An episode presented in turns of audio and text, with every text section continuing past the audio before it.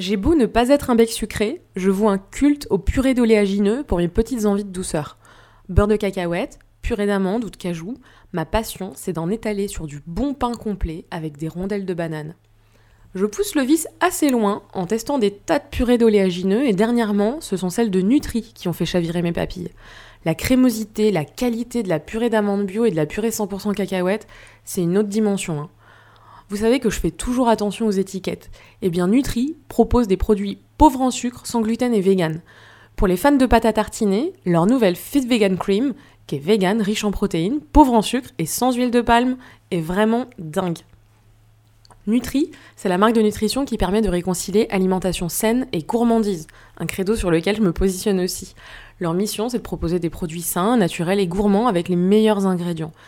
Si vous voulez copier mes goûters et tester leurs produits, eh bien vous allez sur leur site nutri.fr, ça s'écrit NU et le chiffre 3, et vous entrez le code promo Marion en majuscule pour profiter de 15% de réduction sur tous les produits sans minimum d'achat, valable jusqu'au 31 décembre 2021. Le code promo, vous pouvez l'utiliser autant de fois que vous le voulez sur cette période. Bon, moi j'ai déjà faim, et puis euh, on a un épisode à écouter.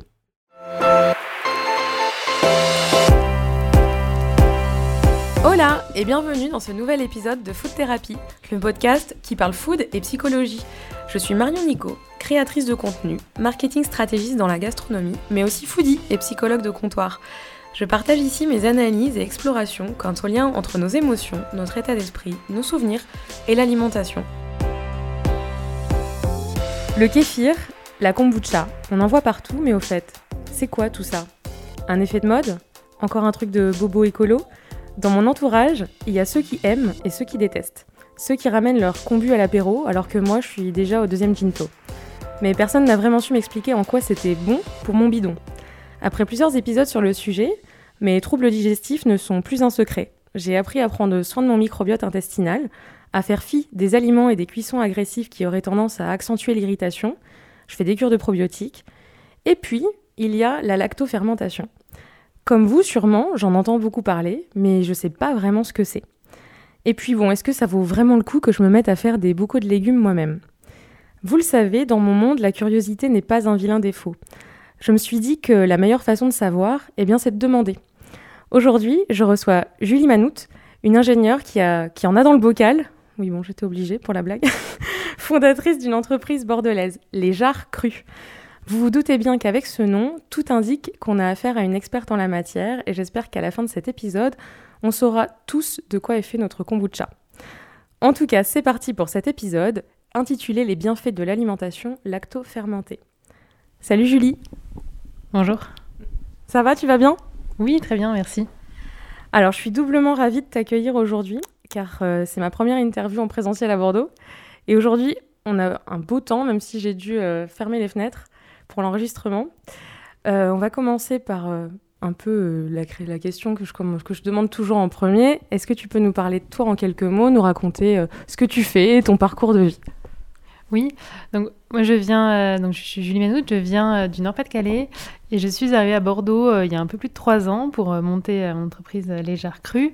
avant ça, j'ai un parcours dans l'ingénierie, donc je suis ingénieur procédé et j'ai travaillé deux ans dans des bureaux d'études pour des plusieurs missions dans la thermique, dans les déchets. Euh, et rapidement, j'ai eu envie de, monter mon propre projet euh, pour euh, pouvoir vraiment agir sur toutes les facettes du projet sur lequel je travaille. Et j'ai eu envie de lancer mon entreprise. Ok, donc ça, on a la partie entrepreneuriale. tu dis que tu as une formation d'ingénieur. comment on en vient de ingénieur procédé, c'est ça que tu faisais, à création de ton entreprise de produits alimentaires lacto-fermentés? C'est vrai que c'est pas pas direct. Euh, donc ingénierie des procédés, c'est tout ce qui est transformation de la matière à l'échelle industrielle. Euh, mais tout ça, c'était beaucoup trop gros euh, pour moi. Ça n'avait pas forcément le, le, sens que j'imaginais. J'adorais l'idée des projets sur lesquels je m'imaginais travailler pendant mes études. Mais au final, arrivé en tant que premier emploi dans l'ingénierie, bah, finalement, on a une toute petite partie de ces projets-là. Et, moi, ça ne me suffisait pas, donc j'avais envie d'un projet beaucoup plus petit, à mon échelle, euh, sur lequel je pouvais comprendre en fait toutes les facettes euh, du projet. Mhm. Euh, et puis, bah, l'alimentation, finalement, bah, c'est très concret, c'est au quotidien, ça, ça me parlait. donc voilà. Ok. c'est une entreprise artisanale, les Jarres Crus. Qu'est-ce que tu proposes en fait à travers cette entreprise? Donc chez Les Crus, on transforme des légumes bio et locaux, donc locaux au maximum Nouvelle-Aquitaine et en tout cas 100% français, par un procédé de lactofermentation. Donc c'est la transformation de légumes crus, euh, frais, euh, qui viennent directement des producteurs. Ils sont râpés, mis avec du sel de mer, donc euh, du sel fin, du gros sel, en tout cas du sel sans additifs. les légumes râpés sont mélangés avec ce sel. En mélangeant les légumes avec le sel, ça va dégorger du jus, le jus des légumes. les légumes sont composés d'énormément d'eau, on peut faire des jus de légumes. et une fois, qu'ils sont, une fois que le sel, euh, enfin que le jus des légumes s'est dégorgé, on peut mettre les épices. Euh, et ensuite, simplement, les légumes sont mis dans un bocal ou dans une jarre euh, de fermentation un petit peu plus grande chez nous. et là, en fait, la fermentation va se mettre en place naturellement. Il y a des bactéries qui sont présentes partout, en fait. Et particulièrement, ce qui nous intéresse, c'est à la surface des légumes. On peut voir ces bactéries sur les légumes qui sont un peu rouges. Euh, par exemple, sur le chou rouge ou sur le raisin rouge, on voit une sorte de pellicule blanche, même après les avoir nettoyés brièvement. Donc il y a un peu de poussière, c'est sûr, mais il y a aussi euh, des bactéries, euh, notamment des bactéries lactiques. C'est pour ça qu'on dit lactofermentation. Les bactéries lactiques, c'est... Excuse-moi, je te coupe, mais est-ce qu'il y a un rapport avec la racine, donc lactose, ou pas du tout le lactose, c'est le sucre du lait, des mm. produits laitiers. Les bactéries lactiques euh, n'ont rien à voir avec le lait. Euh, simplement le, nom de ces, le nom de ces petites bactéries euh, qu'on peut retrouver aussi dans d'autres produits. Mais, mais, là, ça n'a absolument rien à voir. Donc si vous êtes intolérant au lactose ou vegan, on peut, on peut manger mm. des, des, légumes lactofermentés. Donc les bactéries lactiques, c'est une des seules bactéries qui vont pas avoir besoin d'oxygène pour se développer. Donc on met juste dans un milieu sans oxygène, c'est-à-dire fermé. Et les bactéries lactiques vont consommer les sucres naturels des légumes. Euh, pour les transformer en acide lactique. On obtient un produit avec un petit goût acidulé. Euh, et comme c'est acide, bah, ça va pouvoir se conserver euh, pendant ensuite des longues semaines, des longs mois, sans problème. Jusqu'à combien de temps on peut conserver des, bocaux de légumes fermentés? Ben, Tant que c'est pas ouvert, tant que c'est à l'abri de l'oxygène, c'est presque infini. C'est-à-dire qu'en en Corée, par exemple, où c'est très courant la lactofermentation, avec le kimchi, ils vont conserver euh, des légumes lactofermentés pendant plusieurs années. Il y a des kimchi 5 euh, ans d'âge, par exemple, qui sont enfermés au fond du jardin, qu'on peut voir euh, enterrés, par exemple, avec de la neige dessus. J'ai déjà vu des photos. ça peut vraiment se garder très très longtemps. Après, l'idée, c'est pas forcément de les garder plus d'un an, parce qu'après, les, légumes reviennent et on peut refaire une série mm. de légumes lactofermentés. Et au bout d'un moment, il y a un petit peu moins de, vie, un petit peu moins de bonnes bactéries. Euh, mais en tout cas, en termes de saveur, plus c'est long, plus ça va obtenir des, saveurs un peu importantes, comme un bon vin en fait. Oui, parce que tu parlais de 5 ans d'âge, ça m'a fait penser au cognac. Et euh, tu parles de. Du coup, c'est vrai, il y, a cette, y a cette démarche où en fait, il n'y a pas besoin de les garder 5 euh, ans, justement, puisque chaque année, les légumes reviennent.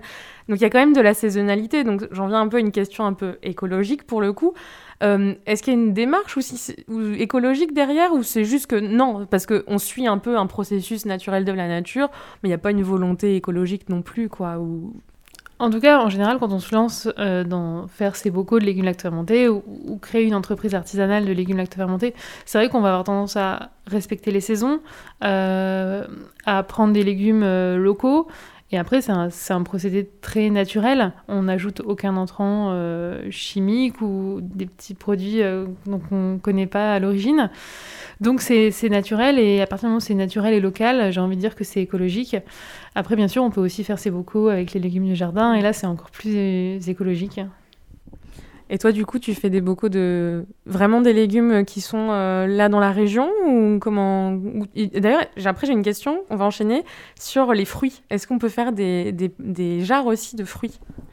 Alors, chez les crus, oui, on prend des, légumes. Euh, on a plusieurs producteurs avec qui on travaille, qui sont euh, dans les Landes, Charente-Maritime, Nouvelle-Aquitaine, un petit peu en Gironde.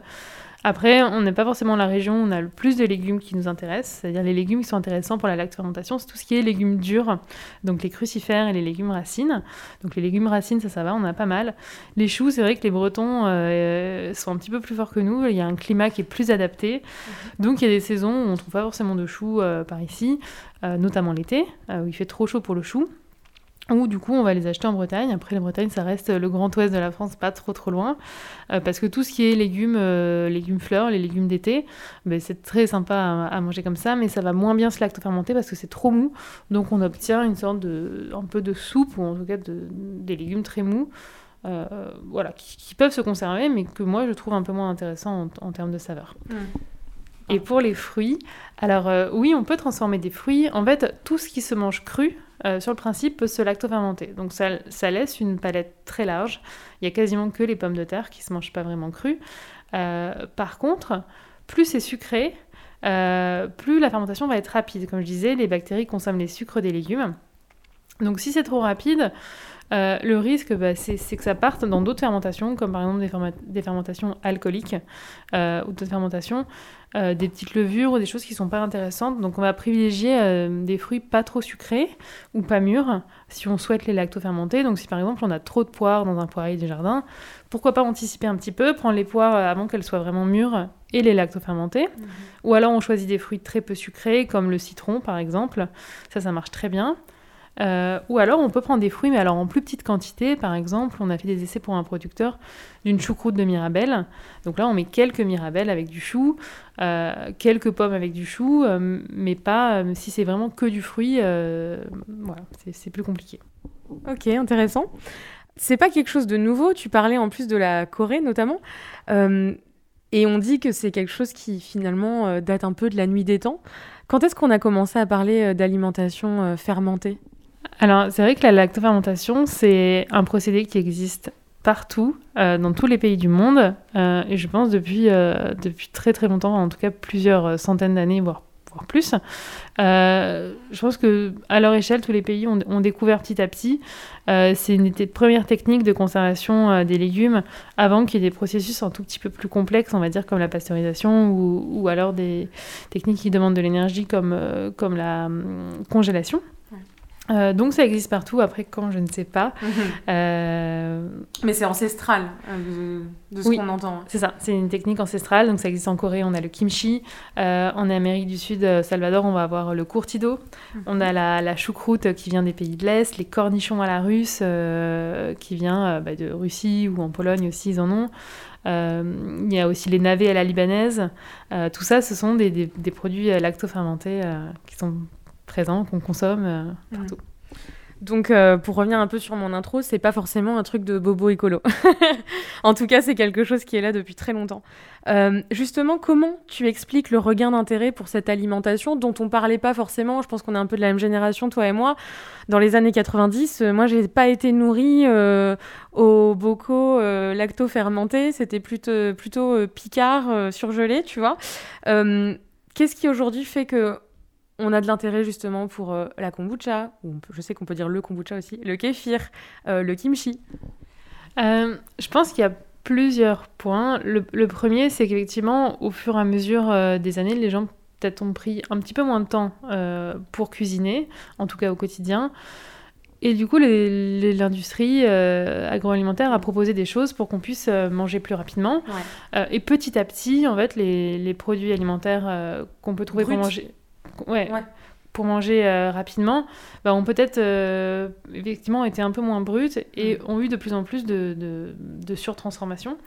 Donc je pense que le, le, besoin, pas forcément tout le temps, mais le besoin de parfois de manger rapidement, bah en fait il est toujours présent, mais par contre on va chercher des produits qu'on peut manger rapidement, qui sont prêts à manger, mais avec justement une liste d'ingrédients bruts qu'on peut comprendre euh, et qui, voilà, qui, qui, nous, qui nous font du bien, comme, comme si on cuisinait nous-mêmes. Euh, mais en fait, euh, en fait ça s'achète dans le commerce ou, chez un restaurateur. je pense qu'il y a ça. Et puis il y a une deuxième chose, vraiment la spécifique aux, produits fermentés de type légumes lactofermentés, kéfir, kombucha, c'est qu'on a pris conscience depuis quelques années, je dirais 5 à 10 ans, que le microbiote, la bonne digestion, c'était hyper important pour l'équilibre général du corps. une digestion équilibrée, ça aide à équilibrer, équilibrer beaucoup de choses et à éloigner des maladies dites de civilisation comme comme le diabète, euh, les cancers, l'hypertension. Mm. Euh, et au contraire, euh, justement, une, une, digestion qui se déséquilibre, et petit à petit, ça contribue à, justement à, créer d'autres déséquilibres dans le corps. Donc ça, en fait, on, en prend conscience. Il y a beaucoup de travaux de recherche dessus. Il y a des livres comme Le charme discret de l'intestin de Julia Sanders, qui, qui, a fait un carton, qui est, dont les gens ont, beaucoup parlé, qui, qui, est très simple à comprendre. Donc, je pense que ces produits-là bah, vont dans ce sens. Euh, et c'est pourquoi il y a un intérêt. Est-ce qu'on peut parler de probiotiques naturels? Oui. Euh, donc les probiotiques, en fait, c'est les bonnes bactéries qui vont coloniser nos intestins. Donc des bactéries, on en a plein. Euh, quand on a un déséquilibre, une maladie, enfin une gastro ou, une inflammation, et ben ça s'attend à se déséquilibrer. Et avec l'alimentation, ben, on peut rééquilibrer.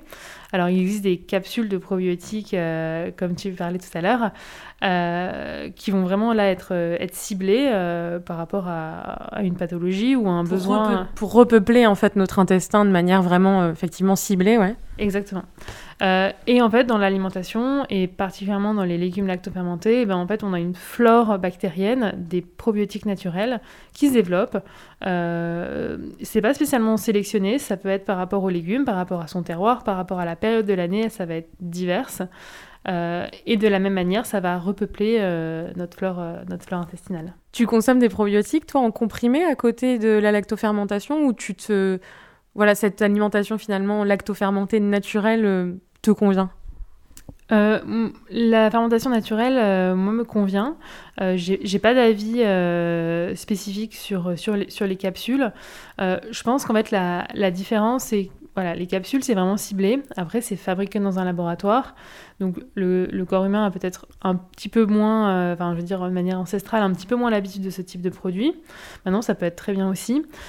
C'est un complément, puisque ça s'appelle comme ça, un complément alimentaire, alors que toi, finalement, à travers les bocaux lactofermentés, ça reste, euh, c'est un aliment, quoi. C'est ça, c'est un aliment. Et en fait, l'avantage des, légumes lactofermentés, c'est qu'en fait, donc il y a les probiotiques qui sont les bonnes bactéries, mais il y a aussi les prébiotiques. Les prébiotiques, c'est les fibres, euh, donc les fibres des légumes, qui sont la nourriture des probiotiques. Donc c'est ultra important si on prend des probiotiques, qu'ils soient naturels euh, ou, euh, ou, en capsule, bah, en fait de, derrière de, pouvoir nourrir ces, ces, fameuses probiotiques parce que sinon effectivement ils vont arriver dans nos intestins, ils vont peut-être rester un tout petit peu, mais s'ils n'ont pas mangé, il va falloir reprendre de nouveau des probiotiques assez, vraiment assez rapidement. Est-ce qu'il y a, sans le savoir, des produits fermentés que l'on consomme régulièrement dans notre alimentation? Mais c'est la base, il y en a partout. Euh, le café, par exemple, il y a une fermentation pour obtenir vraiment ces saveurs intéressantes. Le cacao aussi, ça, ça fermente. Alors après, il y a d'autres étapes, mais euh, à la base, c'est fermenté. Évidemment, la bière, le vin, euh, le fromage, les yaourts, même certaines sortes de charcuterie. et puis ensuite, peut-être un tout petit peu moins connu, mais tout ce qui est le miso, le tempeh, le kéfir, le kombucha. Mmh. c'est uniquement des produits fermentés. Et en fait, globalement, les, les produits qui ont des saveurs euh, un petit peu plus complexes, euh, et eh ben, il y a eu des fermentations euh, derrière qui sont, qui sont diverses. et c'est ça qui fait aussi toute la richesse de, de ces produits-là. Après, j'ai l'impression que quand même l'Orient est un petit peu plus en avance, ou alors justement à, simplement garder cette tradition ancestrale que nous, on a peut-être perdue avec les fameux produits industriels. Mais en tout cas, j'ai l'impression qu'ils sont un petit peu plus à la pointe de la de l'alimentation fermentée, non Je sais pas. Euh, je sais pas. Effectivement, il y a des pays qui ont gardé plus de traditions. Euh, on va dire en Europe de l'Est, euh, il y, a beaucoup plus de produits fermentés qui sont, qui sont consommés, des betteraves euh, fermentées, des, la choucroute est beaucoup plus consommée dans l'Est de l'Europe qu'en France. En France, c'est vrai qu'on va connaître la choucroute, mais on a vraiment l'idée du plat alsacien, alsacien cuisiné avec beaucoup de charcuterie, du vin blanc, donc pas forcément très digeste finalement. Après, oui, c'est des, questions de, tradition. Et, en France, on a des traditions qui sont autres, mais petit à petit, ça arrive. Ouais.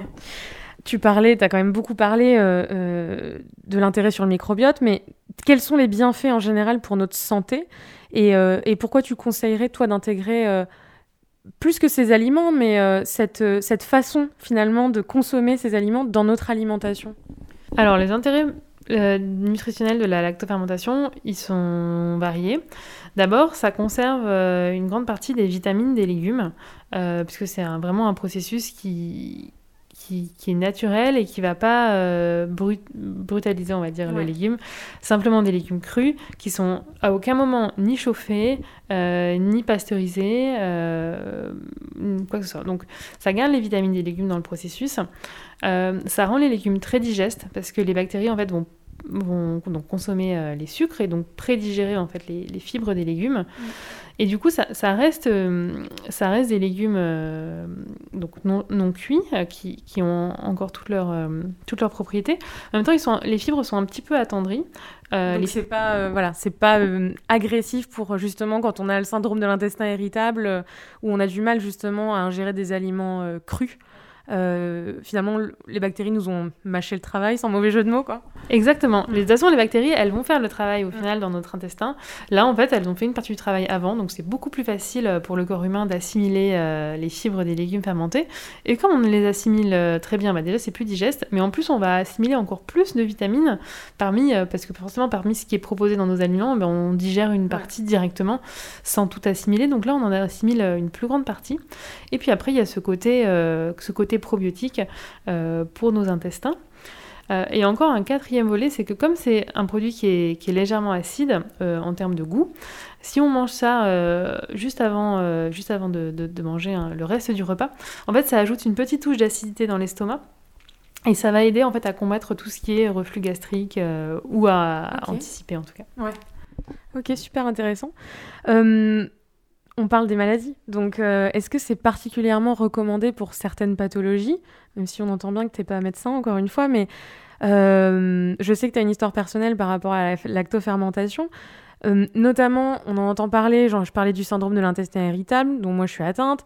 Il y a énormément de ce qu'on appelle les Mickey, j'ai déjà fait un épisode sur le sujet, donc les maladies chroniques de l'intestin. Est-ce que ça peut aider euh, dans, ces, dans ce type de maladie, en tout cas prévenir certaines maladies et dans le cas des maladies chroniques, soulager? Alors, je pense que de manière générale, euh, il faut tester et en fait s'écouter. Mm. Euh, on n'a pas besoin de grosses quantités de légumes lactofermentés pour, pour que ça nous fasse du bien. Donc, globalement, quel que soit le, le syndrome qu'on puisse avoir, commencer avec des petites quantités et en fait voir si le corps euh, nous en redemande euh, et auquel cas euh, ben voilà on, peut continuer ou au contraire si ça a tendance à, à, pas nous faire vraiment du bien si vraiment on a un, un, syndrome important sur, sur l'intestin ce que je peux conseiller c'est plutôt d'aller directement sur des légumes lactofermentés avec les fibres c'est peut-être tester le jus donc un jus non pasteurisé parce que déjà on va avoir ce on va avoir ces probiotiques cette acidité naturelle de la fermentation ça peut déjà être un premier pas. Et puis une fois qu'on commence à être habitué, aller avec des légumes fermentés, avec des fibres. Et globalement, en faisant ce travail, ben voilà, on se rend compte que ça nous fait du bien. Euh, ça peut faire du bien à, beaucoup de monde, euh, pas forcément à tout le monde. Donc, euh, voilà, soit se faire conseiller, soit vraiment tester, s'écouter. Et, pour ce genre de produit, voilà, c'est ni gras ni sucré. Donc, donc le corps sait s'il en a envie et, et, si ça peut lui faire du bien. Dans les personnes qui achètent, je sais que tu fais des ateliers aussi dans la région bordelaise, euh, pour apprendre à, faire ses bocaux, à cuisiner autour de ces aliments. Est-ce que tu as des gens qui, euh, viennent te voir parce qu'ils ont décidé de changer leur alimentation de manière drastique suite à, je sais pas, moi, un cancer, euh, une pathologie, ou c'est simplement une curiosité? Enfin, Qu'est-ce que tu vois un peu dans la clientèle des jarres crus c'est vrai qu'il y a un peu de tout. bien sûr, ben, les personnes qui s'intéressent à leur alimentation, que ce soit voilà, pour anticipation ou suite à une pathologie, euh, bah, bien sûr, ils, arrivent vers nous euh, plus de, plus de produits vivants dans leur alimentation, plus de, plus de légumes, plus de... Donc euh, ça, ça c'est sûr que c'est des personnes qui s'intéressent à l'alimentation. Mais après, vraiment, il y a, y a, de tout. Il y a des gens qui vont arriver aux légumes lactofermentés bah, pour le goût, parce que c'est vrai que ça apporte une saveur qu'on retrouve, qu'on retrouve pas par ailleurs. Des gens parce qu'ils ont envie de, de, bah, de s'amuser avec les, les légumes, des, voilà, les légumes bruts. Un après-midi pluvieux, pourquoi pas faire des légumes et confinés, pourquoi pas faire des légumes lactofermentés. Donc euh, il y a vraiment de tout, la curiosité euh, simplement culinaire euh, à vraiment prendre conscience de son alimentation, ajouter, ajouter des légumes lactofermentés pour se faire plaisir et se faire du bien.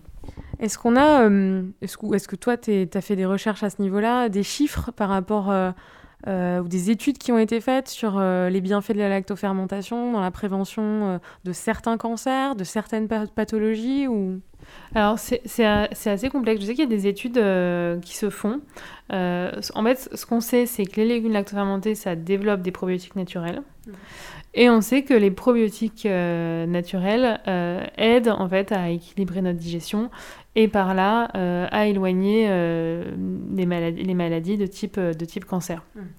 Après, vraiment, euh, étudier euh, les légumes lactofermentés par rapport à notre microbiote, pour l'instant, c'est vraiment des études qui sont, qui sont à l'état de, de, début. Hmm. Euh, mais voilà, c'est des choses qui se font, notamment tout ce qui est transplantation fécale ou, ce genre de choses associées au microbiote, aux probiotiques. Hmm.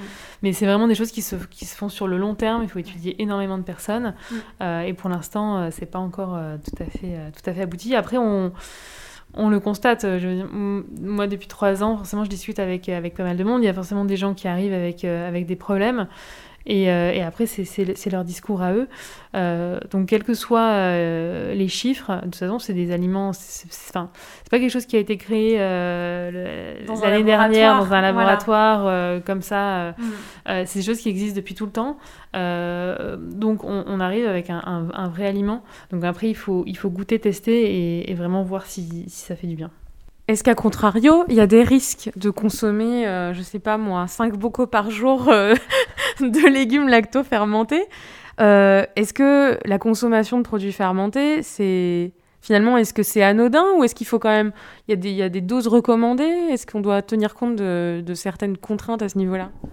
Déjà, comme tout, euh, si on change drastiquement son alimentation, quoi qu'il arrive, enfin pour en tout cas pour une alimentation beaucoup plus saine, euh, ça va faire un choc pour le corps. Euh, donc bien sûr, si, on a déjà une alimentation saine, ça va, mais en tout cas, si c'est un changement drastique, euh, voilà, ça va faire une sorte de détox et le corps va le sentir tout, tout de suite, ça c'est sûr. Donc globalement, si on n'est pas habitué, j'en ai toujours d'en manger des petites quantités. Petites quantités, ça peut vraiment être une cuillère à café, par exemple. Déjà, ça suffit en termes de goût. ça donne pas mal de goût dans l'assiette et, puis on, a notre dose de probiotiques. Donc vaut mieux en manger des petites quantités régulièrement que tout d'un coup se manger un bocal entier ou pire cinq bocaux. Si on en mange trop, après il n'y a, pas non plus un, un risque très très grave, mais globalement ça peut être un peu trop en termes de probiotiques et on peut du coup être constipé. Euh, donc c'est très très loin d'être les faire chercher. Et puis on peut avoir du coup l'impression que les légumes lactofermentés c'est pas fait pour nous. Mais en fait c'est parce qu'on en a mangé trop. Euh, donc euh, et en plus comme les légumes lactofermentés se conservent plusieurs semaines sans problème après ouverture aucun intérêt de, se jeter sur le bocal. Après, une fois qu'on est habitué, si vraiment on aime ça et que de temps en temps, euh, dans une recette, il en faut un peu plus, c'est pas, pas très grave non plus. Mais globalement, euh, une cuillère ou deux dans une assiette, c'est très bien. Justement, est-ce que tu as une petite recette ou euh, comment tu les consommes Comment tu nous conseillerais de les consommer? J'imagine en salade, bien sûr, mais est-ce que tu as d'autres petites astuces euh, culinaires pour qu'on les consomme euh, au quotidien? Oui, alors des recettes, j'en ai plein. Euh, je vais en donner après. Mais en tout cas, l'idée, c'est vraiment pas adapter son alimentation aux légumes lactofermentés, mais plutôt d'adapter les légumes lactofermentés à notre alimentation. Les introduire, quoi. C'est ça, parce que vraiment, ça, ça fonctionne dans toutes les assiettes, euh, de l'assiette la plus healthy, euh, de la petite salade euh, composée bien sûr, ça va ajouter la petite touche d'acidité qu'on peut rechercher par le vinaigre par exemple. bah là ça l'ajoute, mais ça peut aussi aller dans l'assiette la, la, plus junk food, dans un burger, dans une grosse raclette, un peu de fraîcheur associée aux légumes lactofermentés. Ça va aider à digérer ces plats qui sont un petit peu plus riches et, et, puis ajouter une petite acidité qui, qui, est bien sympa. Euh, ça peut aussi convenir euh, dans des euh, dans des recettes très très simples du quotidien, c'est-à-dire on simplement on se fait une petite poêlée de légumes ou un riz blanc, tout simple, et ben en fait déjà rajouter un petit peu de légumes lactofermentés, un peu de kimchi par exemple avec le riz, et ben tout de suite on, twiste le plat, on obtient quelque chose qui a, qui, a, beaucoup plus de, de saveur, alors qu'en fait on a pris 5-10 minutes à cuire son riz ou à juste à poêler 3-4 légumes qui sortent du frigo. Et aussi, donc ça c'est pour les plats simples du quotidien. Mais les chefs, en fait, s'y intéressent aussi euh, beaucoup à la fermentation. Euh, c'est d'autres saveurs qu'on peut ne trouver ni dans les légumes cuits, ni dans les légumes crus. Euh, c'est un peu entre les deux. C'est des fibres qui sont encore, des légumes qui sont encore très croquants, mais un petit peu attendris, qui ont une acidité, qui ont des, saveurs un petit peu différentes. Donc, les chefs peuvent trouver plein, plein de recettes très différentes. Donc, ça peut se manger comme un petit condiment dans l'assiette, comme on mangerait une moutarde, un cornichon. Justement, pardon, je te coupe, mais c'est quoi la différence entre un légume lacto-fermenté et les pickles, qui sont très utilisés par les chefs justement en gastronomie alors, le, pickles, c'est un terme euh, qu'on peut interpréter un petit peu de différentes manières, euh, puisque c'est une traduction. Euh, mais souvent, quand on parle de pickles, on parle de légumes au vinaigre. le vinaigre, c'est une autre façon de conserver les légumes. et le vinaigre, ça conserve parce que c'est antiseptique. donc, c'est bien pratique pour pas mal de choses. Et comme c'est antiseptique, ça va tuer les bonnes bactéries et les mauvaises bactéries. Euh, et du coup, ça va conserver le légume. Dans la lactofermentation, on, va simplement mettre des légumes du sel et l'acidité va venir naturellement euh, grâce aux bactéries au fur et à mesure. Donc voilà, la conservation au vinaigre, ça va pas conserver les vitamines euh, ni développer de probiotiques et ça va développer une acidité un petit peu plus forte mhm. à l'opposé des légumes lactofermentés. Mais donc il y a des chefs qui utilisent les légumes lacto-fermentés et pas les pickles. c'est différent, voilà. Les pickles, c'est beaucoup plus connu, beaucoup plus répandu, euh, et puis un petit peu plus simple aussi euh, à faire. Euh, et les légumes lacto-fermentés, ça, ça, apporte des, petites subtilités de saveurs différentes, et voilà, c'est notre, notre usage. C'est quoi ton plat, toi, favori pas le plat émotion, j'en suis pas encore là. Ton plat favori avec des légumes lacto-fermentés J'aime tout. tous mes plats, il y a des légumes lacto-fermentés. Euh, mais euh, simplement un, petit wok de légumes. Euh, je sais pas, cette saison, euh, des poireaux, des champignons et, et, un petit peu de légumes lacto-fermentés. tout de suite, tout de suite c'est super sympa. Ça donne du peps, quoi. Exactement. Alors, ce podcast, il s'appelle Food Therapy. Qu'est-ce que ça t'évoque, ce nom? Bah, food thérapie, euh, c'est, euh, je pense, prendre, euh, prendre conscience de son alimentation et l'impact que ça a euh, sur nous. Euh, c'est quelque chose qui peut prendre du temps, euh, d'analyser un peu ce qu'on mange et, comment ça nous affecte, autant mais dans notre digestion que sur notre morale, que voilà, sur notre fatigue ou pas. mais en, fait, c'est hyper important de, s'écouter et puis d'adapter son alimentation à ça. Ça ne veut pas dire de ne pas se faire plaisir, au contraire, justement, si, on a envie de manger un aliment parce, qu'on parce que vraiment ça nous fait plaisir, ben, voilà, le faire, mais après, voilà, se rendre compte de dans quel état ça nous met et puis comment on peut agir euh, voilà, sur, sur notre santé. Pas forcément sur notre santé au, long terme parce que ça, ça vient petit à petit, mais rien que déjà au quotidien. Euh, ouais, pour les ballonnements par exemple. Tu parlais d'un déclic, enfin en tout cas qu'il faut faire une analyse sur soi, se demander ah tiens je mange ça et je me sens comme ça, enfin faire un lien euh, qui est finalement très logique mais beaucoup de personnes ne le font pas. Ça fait longtemps toi que tu as eu ce déclic ou pas? En fait, euh, moi, mon père a eu euh, une maladie euh, grave de l'intestin.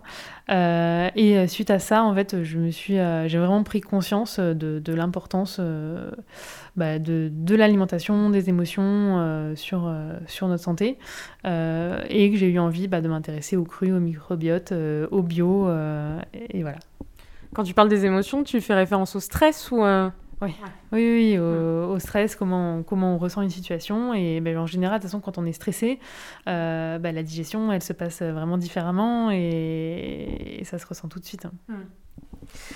Ton food mantra, donc ton mantra lié à l'alimentation euh, ça, c'est quelque chose que, que, que, je, que je fais, qui n'est pas forcément euh, logique pour tout le monde.